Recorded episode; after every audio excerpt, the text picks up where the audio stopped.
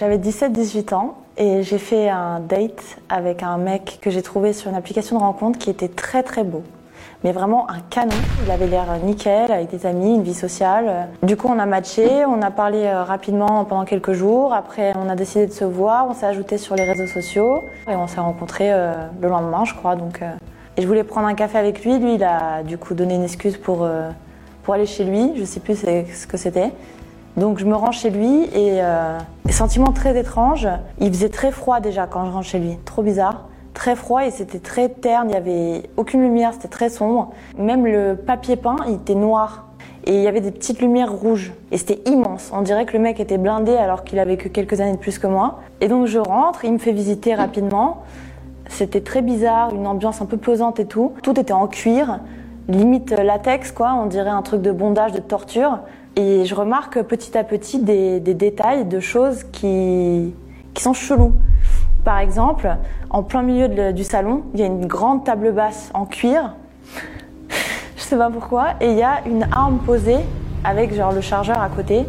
Et pendant qu'il avait le dos tourné, il faisait un truc à boire. Je prends l'arme pour vérifier qu'il était chargé. Il était déchargé. Et il était très lourd l'arme. Donc euh, ça m'a indiqué que c'était une vraie arme. Il y avait une, euh, pas une hache, mais un truc du style posé euh, sur le côté, à côté du feu. Je commence à regarder un peu à droite, à gauche. Il y avait des objets de torture avec des pics euh, en métal.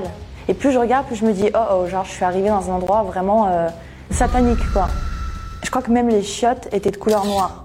Et c'est trop bizarre parce que j'ai jamais vu des toilettes noires. Puis même pour nettoyer, quand tu as fait ton numéro 2, comment tu sais si c'est bien propre? Bah, Au départ, euh, j'avais jamais vu d'armes de ma vie. Je me suis dit, euh, c'est une fausse, ou euh, ses parents doivent être dans le cinéma, ou je sais pas, il y a des objets de, de décoration, c'est des, des, gens qui aiment l'art. C'est la première chose que je me suis dit. Et après, plus je voyais des objets, plus je me disais, non, là, en fait, c'est pas normal d'avoir autant de choses ici.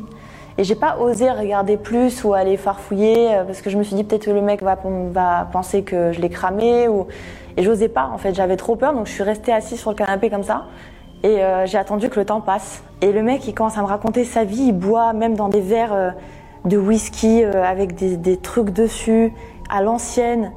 il commence à me dire qu'il est bipolaire, qu'il prend Vla les médocs, qu'il a une vie compliquée. J'étais hyper investie dans son, dans son discours et, et, je voulais en apprendre plus et je lui posais des questions pour essayer de lui faire comprendre que je suis parmi les siens. Parce que moi, à l'époque, tu sais, t'es gamin, tu sais pas encore ce que c'est être, bipolaire, qu'est-ce que ça signifie. Enfin, en tout cas, à l'époque, je savais pas du tout, j'étais. Voilà. Mais, euh, mais sur le moment, je me suis dit, attends, bipolaire, c'est une maladie mentale, ça veut dire que t'es capable de me faire quoi?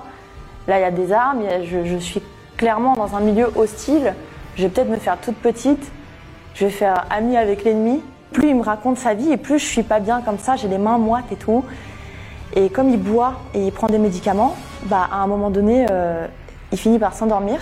Et donc, du coup, j'ai attendu le moment où il s'endort pour me barrer. Et là, clac, clac, boum. Et après ça, du coup, il m'a recontacté le lendemain.